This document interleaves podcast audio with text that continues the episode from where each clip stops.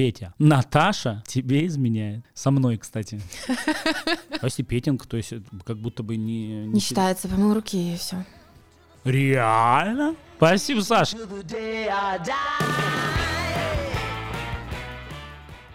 Предлагаю сегодня обсудить измены. Всегда ли это финал? Можно ли сохранить отношения? Как уберечь себя от измены партнера? И как самому оставаться верным своему выбору? Глобальные абсолютно вопросы, конечно. Давай начнем тогда с терминологии. Что вот для тебя измена? А, это, кстати, классный тоже вопрос, потому что очень по-разному люди относятся к факту измены, и для некоторых переписка, это уже измена. Для некоторых поцелуй измена, для некоторых секс измена, а для некоторых вплоть до отсутствия любви не считается изменой.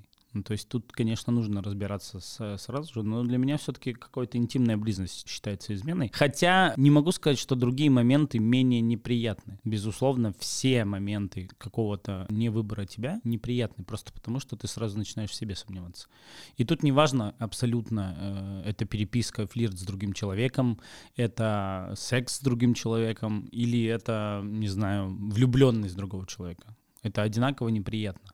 Но, наверное, секс — это неприятнее всего. То есть если брать какое-то ранжирование этих неприятностей, то, наверное, секс — это самый топ. Если переписку можно попробовать, где-то там забыть, простить и не обращать на нее внимания, флирт тоже как-то можно объяснить чем-то, дополнительной энергией там и так далее, то вот секс уже никак не объяснишь. То есть если он уже случился, особенно учитывая, это я сейчас с мужской позиции сейчас тебе скажу, потому что я, я знаю, что женщины в большинстве своем не занимаются просто сексом, они не умеют так. Им нужно хоть какая-то эмоциональная привязанность, привязанность, доверие человеку и так далее. Если э, я как мужчина понимаю, что для меня секс гораздо менее ценен и важен, чем для женщины, то я думаю, что моя измена вроде как менее ценная, потому что ну, в ней может быть меньше смысла чем в измене женщины. И поэтому, если женщина занялась сексом с другим мужчиной, это категорически все. Это прям измена изменная. Мне кажется, почему-то у тебя более щепетильное к этому отношение. И, возможно, для тебя как раз факт переписки и флирта на стороне уже измена считается. Для меня в целом измена — это нарушение договоренности. Все, о чем пара договорилась, и все, что для них лично допустимо, это нормально. Если что-то выходит за рамки этой договоренности, значит, это измена. И это от отношений к отношениям может меняться. Мало того, что важно об этом поговорить на старте отношений, это опять же мой опыт, потому что я столкнулась однажды с изменой. И после я всегда отношения начинаю вот с этого. Ну, не сразу же, конечно, но в целом хотя бы в терминах разобраться и понять, кто что в это понятие вкладывает. И с какой-то периодичностью нужно делать апдейт этого разговора, потому что мы меняемся, и наши взгляды тоже могут меняться. Как вот у нас флирт был допустим, потому что это способ, ну, как как-то почувствовать внимание к себе и понять, что к партнеру тоже могут испытывать внимание. И это как будто бы не то чтобы добавляет страсти, но в целом вы понимаете, что вы еще кому-то можете быть интересны, и это пробуждает ну, интерес в том числе друг к другу. Было вот так. Но при что этом... ты говоришь «было»? Мы расстались. С Пашей? То есть, подожди, между, между нашими двумя разговорами э, про, прошла сколько? Неделя, меньше недели, и вы за эту неделю расстались? На самом деле у нас был долгий такой период, и, собственно, к Новому году мы подошли с огромным количеством вопросов,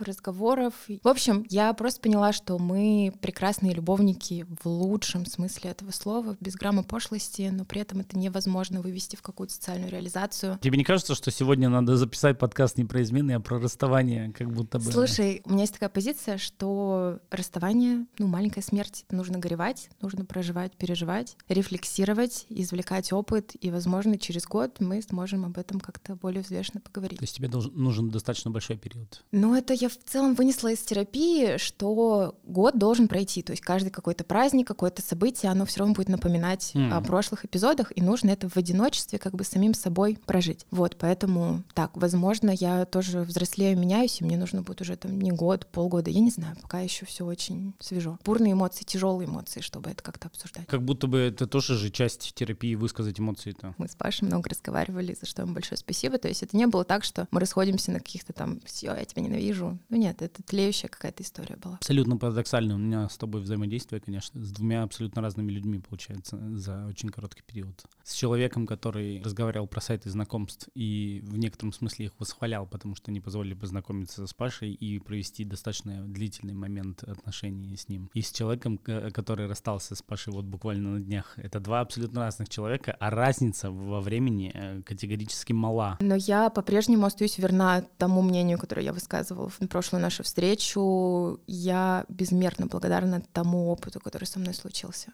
Это прекрасно, и я не ставлю там крест на сайтах знакомств. Есть очень здорово, что сайты знакомств подарили мне настолько близкого человека и вот эти четыре года. Да, кстати, если вы не слушали эпизод про сайт знакомств, обязательно послушайте его. Там много интересных мыслей. Я даже не знаю, что, что делать э, в таком случае. Я прекрасно понимаю, что тема сегодняшняя про измены никак не связана с э, этим фактом. Она, возможно, готовилась заранее и совершенно не имеет места быть. Но я также понимаю, что у тебя есть какой-то травмирующий опыт. Я, когда когда ты мне прислала тему, подумал о том, изменяли ли мне. Э, случилась классическая обманка мозга, что мозг затер все воспоминания, которые связаны с изменами. И я подумал, что если я за руку не ловил, условно говоря, как вот в видео, где ты заскакиваешь в комнату, и твоя женщина обнаженная в постели с другим мужчиной, если я этого не видел, то как бы, ну, как будто бы этого и не было. Есть у тебя такое, если ты не видела, если у тебя нет точных доказательств измены, если только какие-то предпосылки, раздумья на эту тему, то вроде как, как будто бы это легче переносится. Ну, я соглашусь, да, как будто бы этого и не было. В моей жизни, ну вот это первые мои серьезные отношения были. Возраст какой был примерно у тебя? 20 до 22 лет, где-то угу. вот этот период.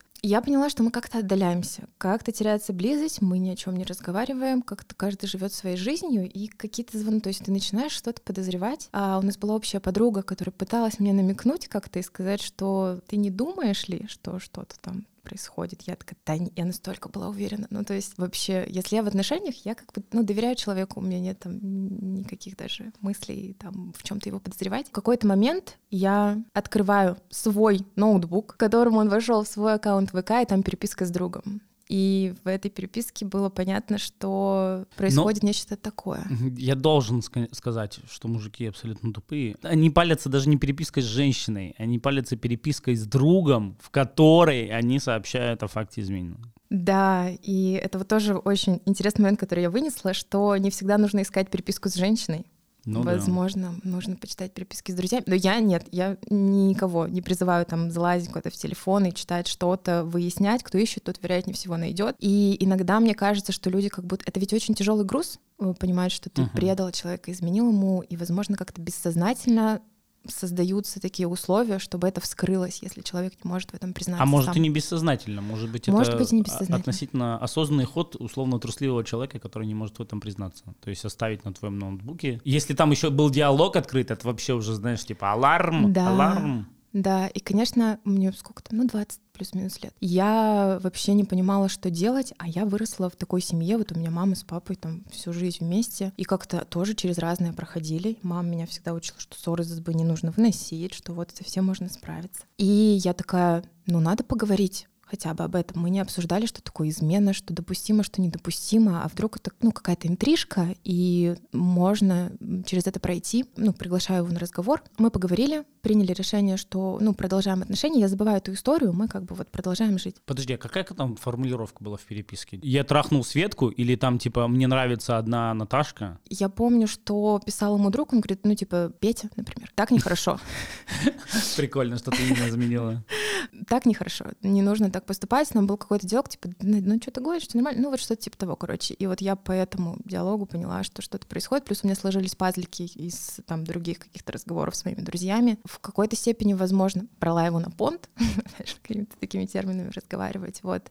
Да нет, ничего не было, я говорю, ну я знаю, что было. Ну вот, в общем, обсудили, решили, что продолжаем жить дальше вместе, и через неделю мне на глаза попадается его телефон, беру его и проверяю. Не самый хороший поступок, возможно, но хм. вот я сочла нашла, что, в общем, для меня так будет лучше, и я вижу продолжение переписки уже с ней, и я не знаю, что делать, и я понимаю, что расскажи сейчас про это своим друзьям, они скажут мне, ну, ну типа, недопустимо, давай собираем вещи. И я подумала, что будет здорово поговорить с людьми, которые заинтересованы в нем, и у меня были хорошие отношения с его братом и с женой брата. Я позвонила им, рассказала сложившуюся ситуацию, они говорят, Саша, это не дело, собираем вещи, типа, такое недопустимо. Он видит вещи, и, конечно, в полном шоке, и такой, что произошло, я говорю, ну, не надо ломать комедию, как бы мы оба понимаем, что произошло. Он такой, прости, я долго не мог принять решение. Я говорю, ну, это решение приняла я. И все, собственно, вот так мы и разошлись. У меня настолько мир с ног на голову перевернулся тогда. Реально, ты не понимаешь, а что я делала не так? Вот, типа, что случилось? И мне понадобилось очень много времени. В своем случае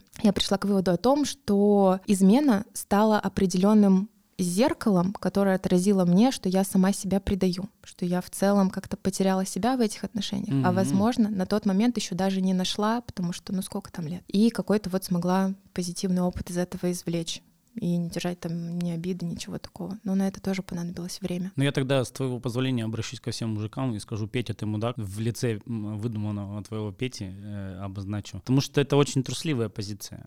Я вообще придерживаюсь философии Филиппа Бедросовича Киркорова, который когда-то в какой-то песне спел «Если хочешь идти, иди». Поэтому если вдруг у тебя вообще возникли мысли о другой женщине, сядь, как настоящий мужчина, поговори, закончи эти отношения и иди. А если ты трусливо изменяешь за спиной пытаясь это скрывать, это тебя не характеризует как мужчину вообще. Это характеризует тебя как мальчишку, который нашкодил и пытается всеми силами скрыть, что шоколадные конфеты пропали из вазы а все лицо у него в шоколаде. Таких много мужчин на самом деле. Вообще, если совсем уже э, вгрызаться в этимологию слова мужчины, в значение слова мужчина, то они и называться мужчинами не могут, как мне кажется. Потому что брать ответственность, отвечать за свои поступки, смелым э, разговаривать, решать вопросы, это все про муж, мужские качества, которые должны присущи быть мужчинам. А те, которые изменяют где-то там на стороне э, за глаза без разрешения на это супруги, а есть ситуации, когда разрешение имеется. Так вот, без разрешения и пытаются это скрыть, это все-таки какая-то трусливая совершенно позиция, и я, я бы даже не стал характеризовать этих людей как мужчин. При этом я сталкивалась с мнением женщин, которые хотели бы не знать. Ну, возможно, это в пик эмоционально происходило, угу. когда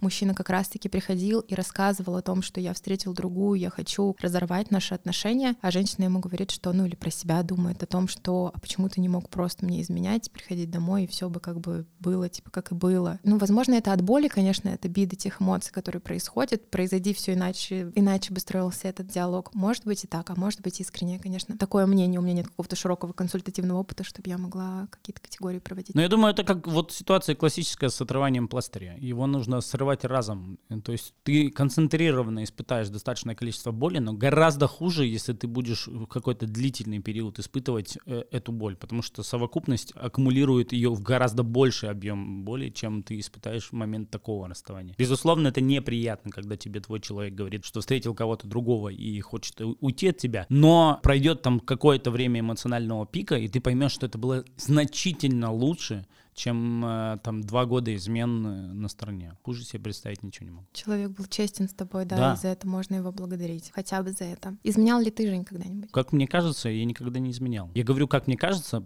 не потому что, возможно, где-то в состоянии алкогольного опьянения где-то что-то произошло, я не пью. Возможно, просто мозг где-то что-то затер, чтобы создавать ореол идеальной личности. В моей голове не нашлось таких случаев, когда бы я изменял. Я достаточно давно придерживаюсь мысли о том, что если вдруг что-то не устраивает, гораздо проще закончить закончить отношения и уйти в другие. Или закончить отношения и вообще просто уйти в свободу. Это тоже классное решение. Совершенно не обязательно вливаться в другие отношения сразу же. Измена все-таки для меня какое-то предательство собственного выбора, потому что ты выглядишь максимально глупо. Ты когда-то выбрал женщину, ты выбрал ее любить, ты выбрал быть с ней, заниматься с ней сексом в том числе. И в какой-то момент такой, а правильно ли я сделал? И идешь куда-то на сторону. Для меня достаточно глупая ситуация. Измены, как мне кажется, случаются чаще всего из-за неудовлетворенности неудовлетворенности какой-то определенной, часто это сексуальная неудовлетворенность. И если она присутствует, опять же, не будь трусом, поговори. Поговори о своих хотелках, о том, чего тебе не хватает, о том, чего тебе хочется и так далее. И если вдруг после разговора ничего не поменяется, вот тогда, маячок, пожалуйста, заканчивайте отношения, потому что никто не заинтересован в том, чтобы партнеру было хорошо.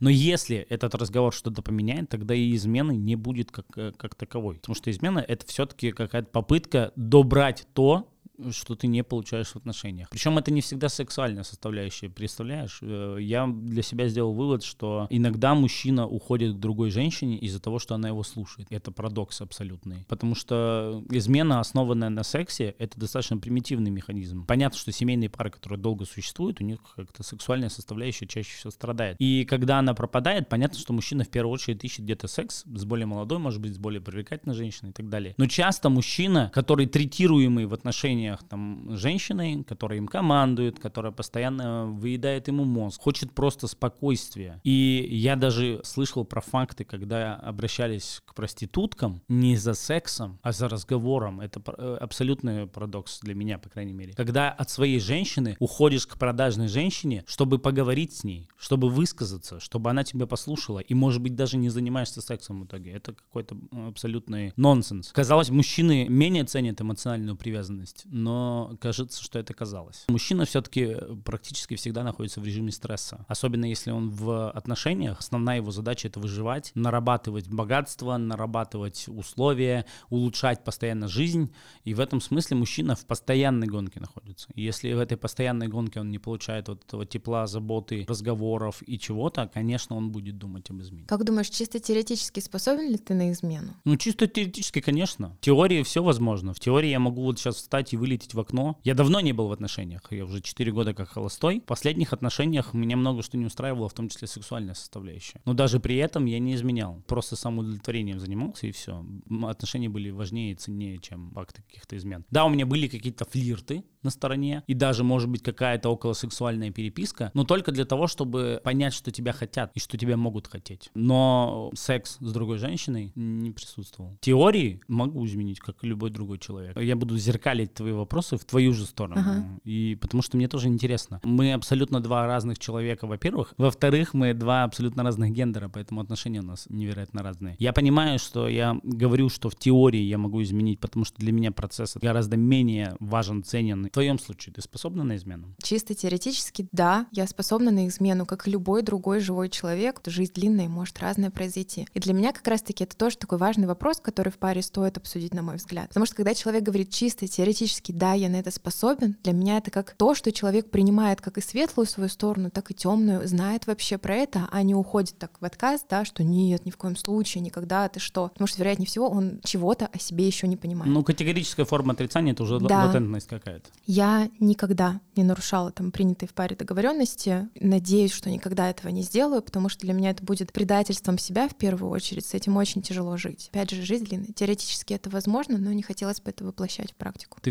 все-таки, э, если захочешь этого, придешь, поговоришь и расширишь э, спектр ваших договоренностей, то есть проведешь этот самый апдейт, про который ты говоришь, либо все-таки это случится, и ты уже будешь действовать по факту. Я сначала поговорю, то есть у нас были такие ситуации, когда я понимала, что ну, я живой человек, у меня может быть в том числе какая-то романтическая там, влюбленность, еще что-то, какие-то теплые чувства. Я понимала, что нечто подобное, ну, не то чтобы происходит, но, возможно, вот-вот произойдет, потому что там мне не хватает, ну, близости какой-то эмоциональной, там, внимания. И я в какой-то момент пришла открыто про это сказала. Вот такое со мной происходит. Будет здорово, если мы сможем как-то обоюдно что-то изменить внутри наших отношений, чтобы у меня не случилось нечто подобное, чтобы как-то мне понадобилось это добирать где-то на стороне. При этом флирт допустим. И почему так? Я объясню свою позицию. То есть, когда вы флиртуете, вы добираете какие-то там эмоциональные составляющие. И шаг до поцелуя, до какого-то телесного контакта, он гораздо длиннее, чем шаг от поцелуя до секса уже. Там уже, вероятнее всего, как бы быстрее в это все перейдет. Поэтому если ты на моменте флирта еще можешь себя остановить от каких-то дальнейших действий, то если вы уже переступили, ну, на мой, опять же, субъективный взгляд, черту поцелуя, ну, вероятнее всего, там дальше все будет хлеще и хлеще. Ну, интересная мысль, конечно. Был ли ты третьим в отношениях? Был, я был четвертым. Она мне очень сильно понравилась. Я, как э, всегда это делал, начал ее добиваться, ухаживать, э, делать какие-то романтические вещи, дарить цветы, водить ее на свидание. И в какой-то момент возле двери ее квартиры, когда я ее провожал, когда все шло к поцелую, мы поцеловались, и она сказала, тебе нельзя со мной встречаться. У меня двое парней. С одним я встречаюсь три года,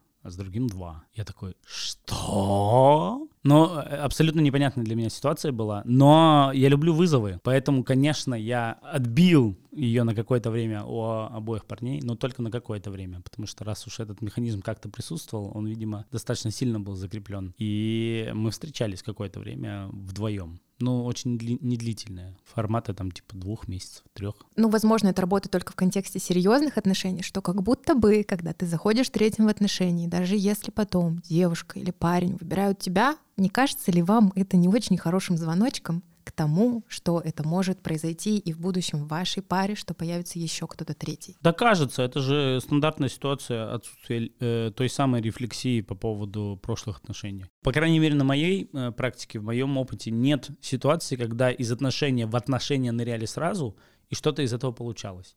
Часто это, это получалось вот на фоне какого-то эмоционального отвлечения от прошлого объекта. Типа, вот у нас с тобой тут романтика и все такое, ты меня сильно отвлекаешь от него, я о нем не думаю и так далее. Но только заканчивается вот эта какая-то бурная, эмоциональная, романтическая э, завязка отношений, сразу возникает опять, а может там было лучше. Да, он меня бил, но мы с ним разговаривали и так далее. Начинаешь искать и невольно сравнивать так, так или иначе двух партнеров. И партнер, с которым ты неделю, сильно проигрывает партнеру, с которым ты была три года. Потому что за три года накопилось четыре позитивных воспоминания, что в масштабе трех лет очень мало, а за неделю одно. И, конечно, ты думаешь, ну тут всего один раз я была счастлива, а там целых четыре. И то, что там это за, за три года, оно затирается, а то, что тут всего неделя, ты тоже об этом не думаешь. Поэтому, конечно, выходить из отношений нужно сразу в пустоту сначала, а уже потом в какие-то другие отношения. Это больше, как мне кажется, характерно девчонкам, которые говорят, я не могу быть одна. Когда ты не можешь быть самой собой наедине,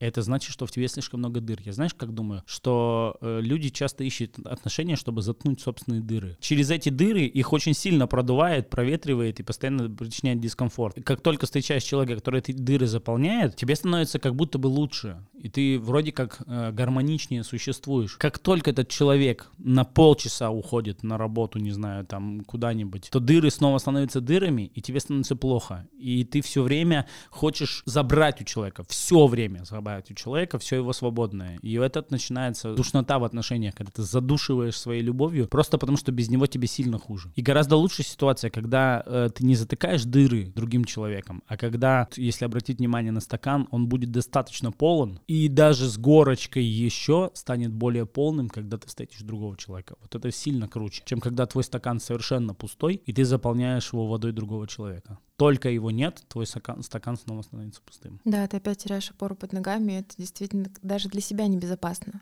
Не нужно в это идти. У меня э, недавно, не знаю, насколько правильно я вообще поступила или нет, корю себя уже второй день. О, да, сейчас я тебе все расскажу.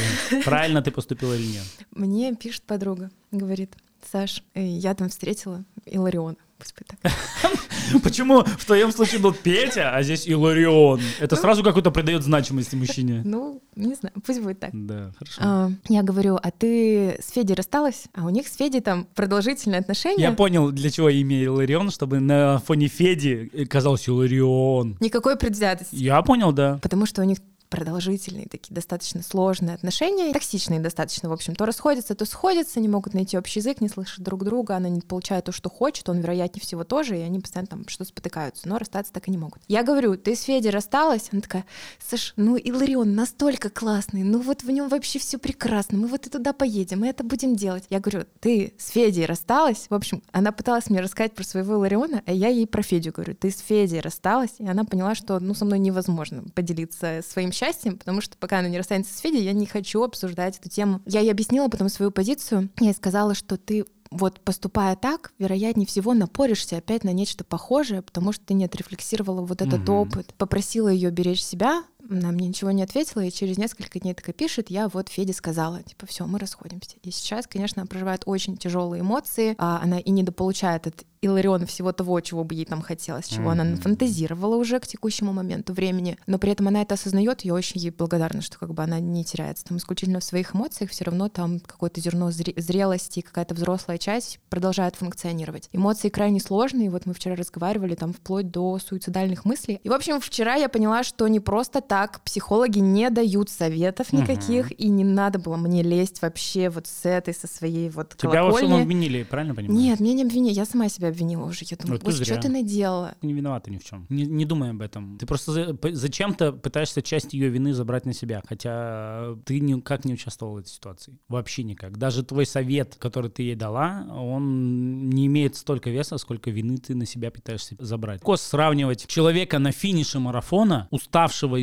измотанного, изнузданного, обезвоженного, с человеком, который стартует. Конечно, человек, который начинает бежать в марафон, он бодр, он свеж, он кажется более сильным и так далее. И на фоне человека, изможденного марафоном, уже он кажется сильно привлекательнее. Этого финиширующего бросают и к стартующему уходят в романтических каких-то мыслях о том, что ну вот здесь все классно, все получится. Но если вспомнить то, как Федя твой условный Федя, начинал марафон, наверняка она вспомнит точно такие же ощущения от него, как от Илариона, который сейчас. Это не Иларион сильно лучше Феди. Это просто э, стадия совершенно другая. И, конечно, нужно сначала выйти, прожить, расставить все точки над «и» и уже потом заходить в, в новые отношения. Поэтому твоего участия в этой ситуации нет, это сто процентов. Есть несколько глупостей со стороны женщины, классических, которые романтически запудренные мозг, мозги составили картинку совершенно иную. Но я почему-то думаю, что через какое-то время э, она, наоборот, тебе будет благодарна, что ты ее подтолкнула к этому, потому что она могла вариться в этой каше еще очень долго. И долго ехать вот на этой истории, что с Иларионом все прекрасно, все потрясающе, все романтично, лично и так далее, и не расстаться при этом с Федей, э, ездить на этих качелей из супер классного в дно и снова в супер классное, да, можно на этих качелях которые, какое-то время покачаться, но эмоциональное выгорание наступит сильно быстрее, чем э, в ситуации, когда ты один раз переживешь беду, горе, расставания, и потом только вступишь в отношения. Потому что, конечно, с Иларионом будет лучше. Первый месяц. Во второй месяц будет хуже. В третий месяц будет отвратительно, а в четвертый месяц ты поймешь, что вообще поменялось шило на мыло и, и сделал только хуже. Но отношения с Федей уже не нужно возвращать, как и отношения с Иларионом тоже. Нужно побыть одной, порефлексировать, все понять, подумать. И это важно, причем э, быть одной осознанно.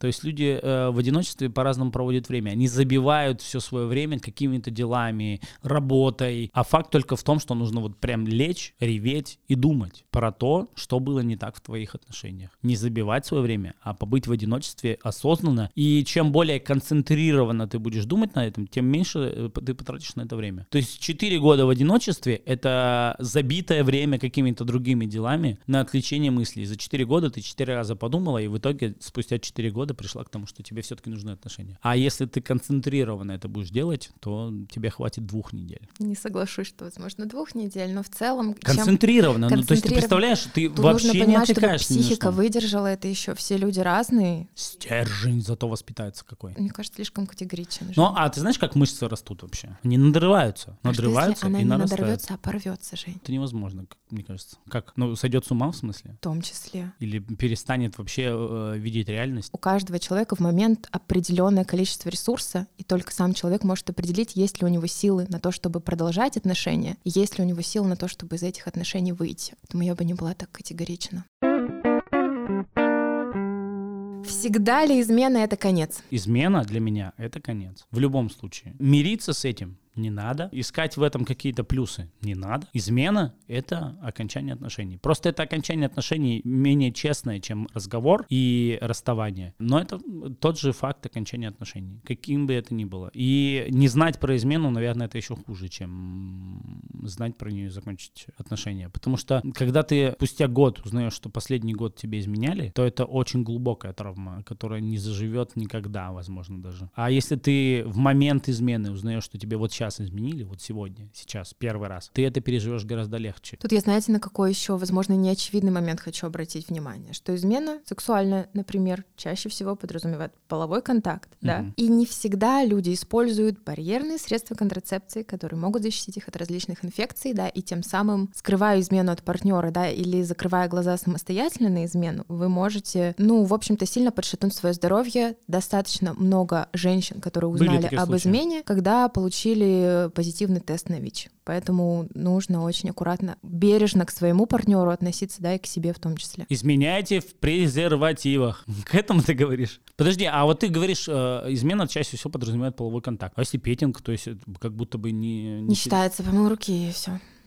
Реально? Спасибо, Саша. Если что, а я могу ссылаться на тебя, если, если вдруг какой-то вопрос возникнет, я скажу, а Саша сказала, что как бы это ничто.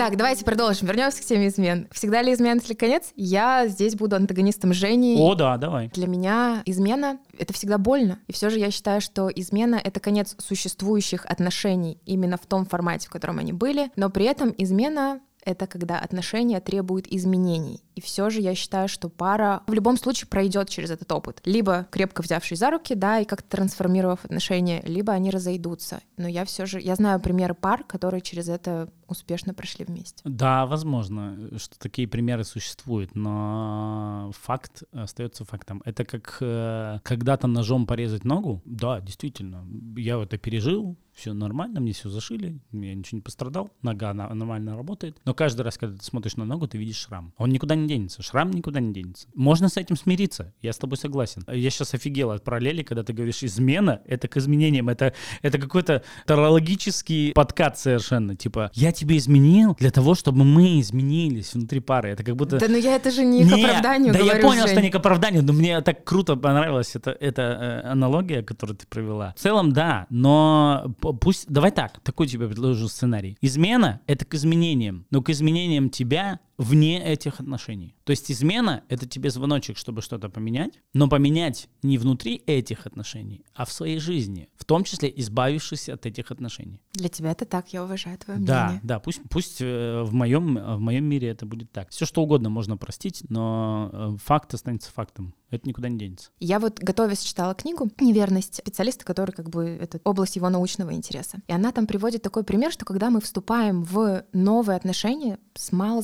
нам, по сути, человеком, мы автоматом даем ему какой-то кредит доверия да. и почему-то доверяем, да? Опять же, надеясь иллюзиями, что ничего плохого с нами в этих отношениях не произойдет. Когда случается измена, мы считаем, что все, наши договоренности нарушены, мы преданы, и мы больше не можем доверять этому человеку. Я склонна считать, что доверие — это выбор, то есть это шаг, ты выбираешь доверять человеку. И если ты действительно честно сам с собой поговорил, и даже вот после этой там шрама, ну, на ноге, да, какой-то раны, после измены ты такой, я готов хотя бы попробовать, да, доверить этому человеку, со временем, возможно, я пойму, что это невозможно, вы такие, ну мы попробуем, я попробую, да, то это можно сделать. Круто, что в словосочетании со словом доверие слово кредит, потому что это очень легко сразу подводит сюда метафору. Кредит доверия. Да, ты можешь взять в банке кредит, и ты можешь просрочить все платежи, получить кучу пений, ты можешь нарушить все договоренности с банком, но спустя какое-то время этот кредит выплатить. Какой шанс у тебя будет в этом же банке снова получить кредит? Может быть, тебе его и дадут, но под процент такой высокий, высокий, который будет страховать все риски. И в отношениях вот это доверие возобновляемое ровно так же должно существовать если оно и вообще существует, если вообще ты выдаешь этот кредит доверия заново тому же человеку, который его потратил, нарушил все договоренности, то этот кредит доверия должен выдаваться на очень высоких процентах, которые должны покрывать все твои риски. В случае рецидива ты не будешь страдать ни ментально, ни морально, ни материально и так далее, выдавая этот кредит доверия заново. Вот только в таком случае. А если ты на тех же условиях выдаешь ему снова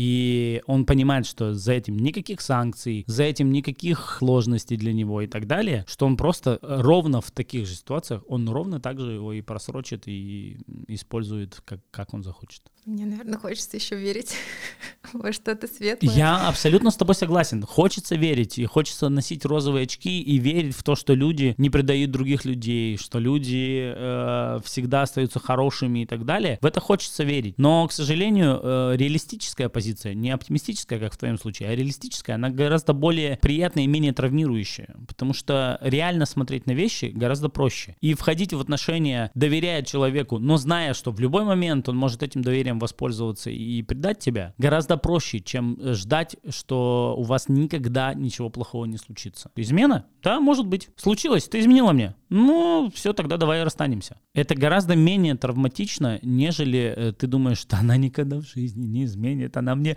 это же моя заячка, это же мое солнышко, да она так, на такое не способна, она тебе изменяет. Да вы че, дураки, что ли, что несете? Не может она мне изменять. И только когда ты видишь, что она прыгает на другом мужике, ну это, наверное, случайность, это, оно, она, наверное, она подскользнулась, да, и упала голая случайно на член другого мужика. Это, наверное, вообще, это же не про мою заячку, это не может быть такого. Но это гораздо хуже. Чем ты точно всегда знаешь. Измена может быть. Она всегда может быть. И это просто знак того, что у вас что-то не так в отношениях. И вместо того, чтобы искать, что не так в отношениях, нужно закончить отношения, порефлексировать, понять и либо начать новые отношения с новым, более подходящим человеком, либо не начинать их больше никогда. Не хочется в одном моменте тебе возразить. О, Опять давай. Же, когда ты говоришь, что происходит измена, значит, что-то плохо внутри отношений. И не всегда это так. Есть фон, называется, для измены, когда человек проживает какие-то потрясения жизненные, потерю близкого человека, карьерный подъем или наоборот спад, какие-то вот такие тяжелые, а выводящие из его рав... Э, равновесия эмоционального ситуации. Вот мой психолог, ну, в прошлом году, когда все началось, она говорит, что когда вот подобные события происходят, кто-то уходит в Эрос, кто-то в Танатос, грубо говоря, кто-то в жизнь, кто-то в смерть, а Эрос, ну, подразумевает под собой там в том числе какое-то сексуальное вожделение. И это говорит о том, что человек стремится к жизни. Да, возможно, как-то вот он это делает не совсем там достойным образом, но делает как может, и конкретно для этого человека, для его психики, для сохранности его так лучше. Поэтому не всегда нужно искать, э, здорово рефлексировать, да, анализировать все происходящее, извлекать какой-то опыт, но не всегда причина именно может быть во втором партнере, которому изменили. Может быть фон происходящий вокруг так сказался. Возможно, это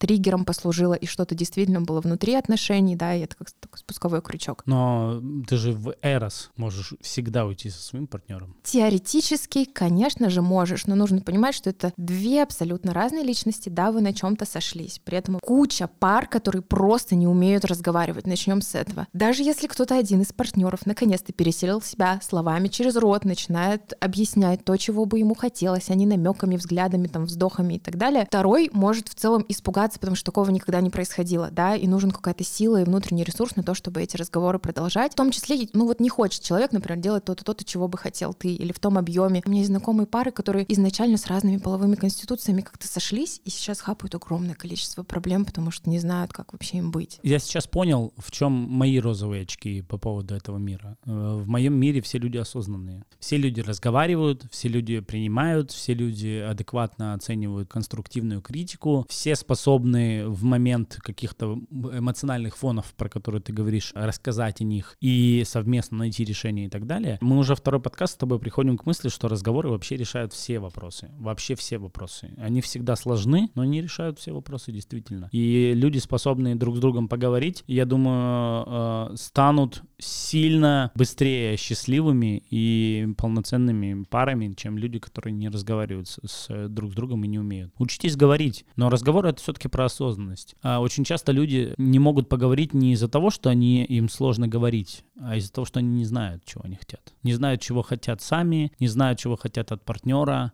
не знают, чего хотят от жизни. И не зная, чего ты хочешь, очень сложно что-то сказать. Ты четырехлетний ребенок на кассе, видишь огромное количество сладостей, и мама спрашивает, ну чего ты хочешь? И ребенок молчит, потому что понимает, что выбор огромный абсолютно. И он не знает, во что тыкнуть пальцем. И мама говорит, шоколадку? Да, шоколадку. Жвачку можешь? Да, да, да, жвачку хочу, да.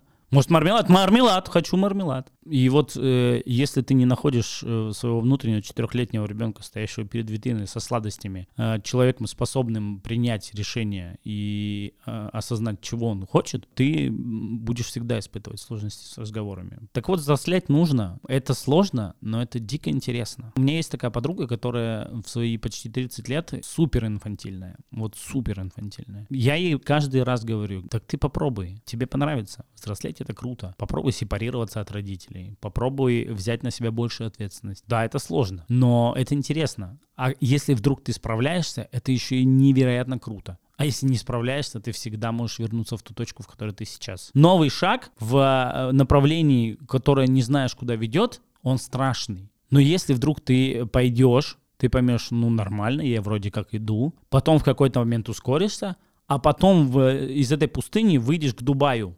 Да, ты шел по пустыне, шел, шел и думал, куда я вообще иду, зачем я иду. А в конце Дубай посреди пустыни. В момент, когда ты оказываешься в Дубае, твой первый шаг кажется тебе настолько смешным и забавным, думаешь, и, и это в эту сторону я не мог сделать шаг? Что за глупости? Поэтому каждый раз вы думаете, что Дубай в конце просто и все.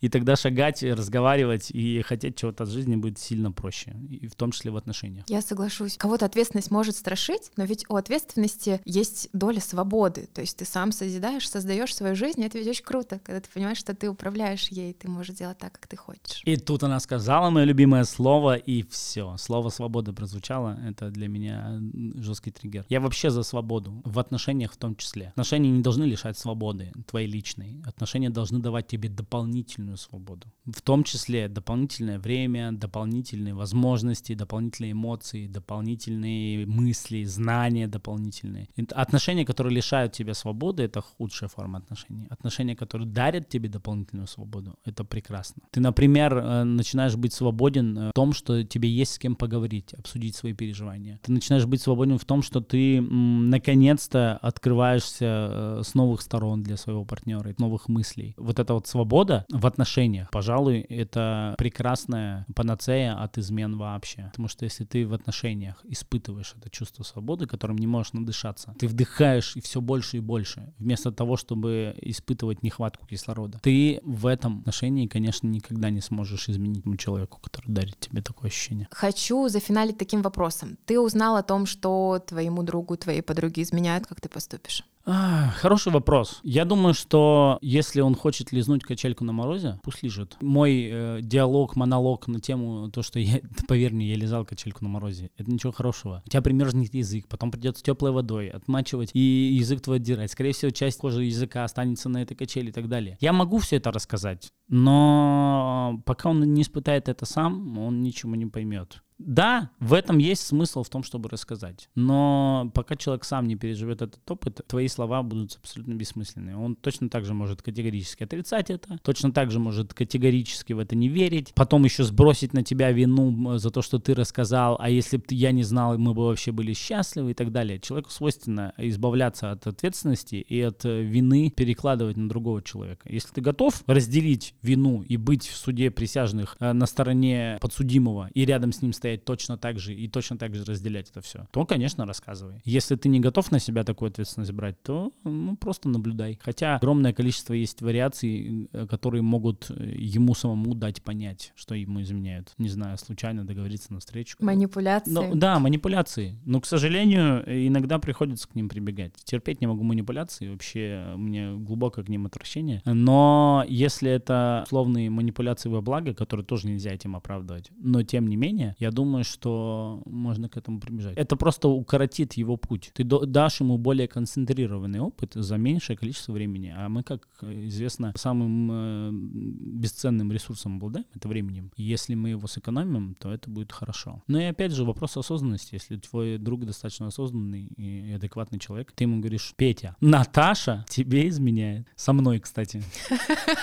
Давай с этим что-то делать. И Петя такой, ну, это какое-то говно. Но мы с тобой дружим больше, чем я встречаюсь с Наташей. Поэтому так, вы с ней собираетесь встречаться? Нет, я просто с ней переспал трижды. Окей, у вас не, не будет отношений. То есть мы с тобой сможем продолжить дружить просто потому, что мы от нее избавимся, от Наташи. Ну, потому что, ну что она как шалава себя ведет. И с тобой продолжим дружить. Р- разговор двух, двух осознанных людей. И они такие, окей, Наша дружба важнее, ценнее этой Наташи. Давай от Наташи избавимся и продолжим дружить с тобой. Это в идеальном мире, где все люди осознанные, не, не таят обид, у них нет каких-то детских травм. Но мы живем не в идеальном мире, Согласен. а в реальном. Согласен. Мы поэтому с тобой на разных берегах этого огромного океана под названием жизнь. А что такое осознанность? Ну, для меня это адекватное отношение к э, чему бы то ни было. То есть у всего есть какой-то мотив, у всего есть какой-то, какие-то предпосылки. Мне изменить изменили. Окей. Значит, я тебя не устраиваю как сексуальный партнер? Нет, устраиваешь. Тогда чего тебе не хватало? Тебе не хватало внимания от меня. Окей, принято. Значит, в следующих своих отношениях я попробую давать больше внимания, потому что раз э, не хватает, значит, я этого не додаю. Либо проблема не во мне. Тебе хотелось изменить, потому что ты нимфоманка. Окей. И тебе не, тебя не прельщает секс с одним человеком в принципе. Тебе всегда хочется разнообразия людей именно. Окей, тогда мы с тобой не сходимся в наших ценностях, потому что я за отношения э, моногамные в этом смысле. Мы просто не подходим друг к другу. Полиамория не мое. Окей, окей, мы расстаемся и так далее. Ну, то есть в жизни достаточно много эмоциональных переживаний, которые на тебе никак не завязаны и которые случаются вне зависимости от того, как ты действуешь. Условные там войны, условные, не знаю, конфликты народов и так далее, природные катаклизмы, все что угодно, которые от тебя никак не зависит. И вот переживать по этому поводу как-то еще более-менее адекватно. Ну, потому что да, там погибли люди, например, и ты, как будучи эмпатичным человеком, за это переживаешь. Это адекватно, с этим ты ничего не можешь сделать, поэтому ты просто это переживаешь. А если что-то случилось там в отношениях, на работе, где угодно, у всего есть мотив, у всего есть предпосылка, у всего есть зерно, на котором основано это действие Тебя уволили, в этом есть какое-то зерно. Лучшее, что ты можешь сделать после увольнения, это спросить. Дайте просто адекватную обратную связь мне. Почему меня уволили? Не типа, не почему меня уволили, я лучший работник. А дайте мне адекватную обратную связь. Почему меня уволили? Что конкретно в моих рабочих качествах мне нужно подтянуть, улучшить, чтобы я не испытал такого же на следующей работе? Давайте об этом поговорим, дайте мне обратную связь, и я буду над собой работать как э, человек и над своими качествами рабочими. Вот это для меня осознанность. Какое-то э, абсолютно абсолютно адекватное, реалистичное отношение к тому, что ты не идеален, вокруг тебя не идеальные люди, у всех свои тараканы. Я вот, например, принимаю всех людей абсолютно. Я не могу сказать, что я сильно толерантен, например, к... Уважаю ваше мнение, хоть оно и неправильное, у тебя вот лейтмотивом это проходит. Вот это мне, кстати, часто говорят. Я не могу сказать, что я считаю свое мнение исторически верным. Я могу сказать, что это мое мнение. Оно может быть неверным. И я с удовольствием встучу, э, вступлю в полемику, в диалог. И, э, к сожалению, просто диалоги со мной не приводят к тому, чтобы человек аргументированно что-то э, доказал мне. Чтобы я мог сказать, о, да, тут ты, конечно, чертовски прав. Вот это я не учел. Редко такое случается. Но когда это случается, я с удовольствием меняю э, там свое мировоззрение, философию и так далее. Я понимаю всех людей, я понимаю эту природу. Я понимаю, что это человек такой. Он делает это не нарочно, неосознанно и так далее. Много механизмов срабатывает в нем, когда он э, поступает именно таким образом. Я это принимаю. Я могу с этим не мириться. Это может исп- э, в, во мне э, зарождать негативные эмоции, гнев, агрессию и так далее. Но я понимаю эти механизмы. И с этим живется сильно проще. Когда ты понимаешь, что человек тобой манипулирует с помощью, не знаю, там, слез, потому что все, все детство он получал только через слезы что-то. Он ревел в магазине, и только тогда ему что-то покупали. Этот момент закрепился в нем, и он все время так делает. Тебя это раздражает, крайне бесит. Что ты ревешь по поводу и без повода? Всегда. Сразу делая меня виноватым. Давай это обсудим, этот механизм. Давай так. Ты можешь от меня получить все, что ты хочешь, через разговор. Скажи, что ты хочешь. Просто скажи. Не надо реветь, рыдать, чтобы я догадался о том, что ты хочешь. Просто скажи. Мне не хватает заботы. Я хочу, чтобы ты прямо сейчас обнял меня. И так далее. Скажи. Я это сделаю. Или не сделаю, но тогда мы придем к тому, что мне это не подходит. И если ты нуждаешься, а мне это не подходит, значит мы не подходим друг к другу. Все через разговоры. Вообще осознанность и разговоры это где-то очень близко. Сильно близкие вещи, потому что способность способность поговорить напрямую завязана на способности понять, чего ты хочешь. Самое, самое Сначала сложное. ты понимаешь, чего да. ты хочешь, потом ты разговариваешь. И, именно так, потому что э, чаще всего встречаются люди, которые э, не могут поговорить именно из-за того, что не знают, чего хотят. И им сложно понять, чего они хотят. И они пытаются добиться от другого человека хоть какого-то понимания, чего они хотят. Но от другого человека это невозможно добиться. Только сам можешь понять, чего ты хочешь. Да, тут даже не с чем спорить. Знаешь еще какая мысль э, по поводу осознанности что я глубоко уважаю людей, таких как ты, которые могут высказать собственное мнение. И даже если это мнение отлично от мнения оппонента, не согласиться, аргументировать. Эти люди э, имеют какой-то стержень. Есть, знаешь, люди, которые слушают тебя и говорят, ну да, это так. Они максимально убеждаемые. И стоит им очень уверенно о чем-то говорить, они будут говорить, ну, это так. Которые читают книгу с какой-то конкретной мыслью, и вместо того, чтобы критически к ней отнестись, пропустить через свой опыт, понять, подходит тебе эта мысль или нет, они просто слепо ее забирают и несут в массы. Но я за то, чтобы абсолютно любой разговор, абсолютно любой опыт, любая прочитанная книга, ты пропускал это через себя, через свой опыт и понимал, что тебе подходит из этого, что не подходит, с чем ты согласен, с чем не согласен, что жестко выбивает твою философию из колеи, но при этом кажется тебе ценнее, чем та позиция, которая у тебя, и так далее, чтобы м- абсолютно все мысли и знания, которые ты получаешь извне, все-таки не были приняты в чистом виде, чтобы ты всегда подверг, э, подвергал это критическому анализу и критическому мышлению. И только после этого анализа забирал это себе, либо э, как-то видоизменял. Да, здоровая доля сомнений действительно должна и скепсиса присутствовать. В слове «здоровая» здесь э, больше семантика, что большая. Большая, здоровая доля сомнения должна быть. Это был подкаст «Все, что тебя касается». Над эпизодом работали Александра Шипачева и Евгений Захаров. Друзья, пожалуйста, оставляйте нам свои отзывы и комментарии. Для нас важна ваша обратная связь. До скорых встреч! Always down and ready to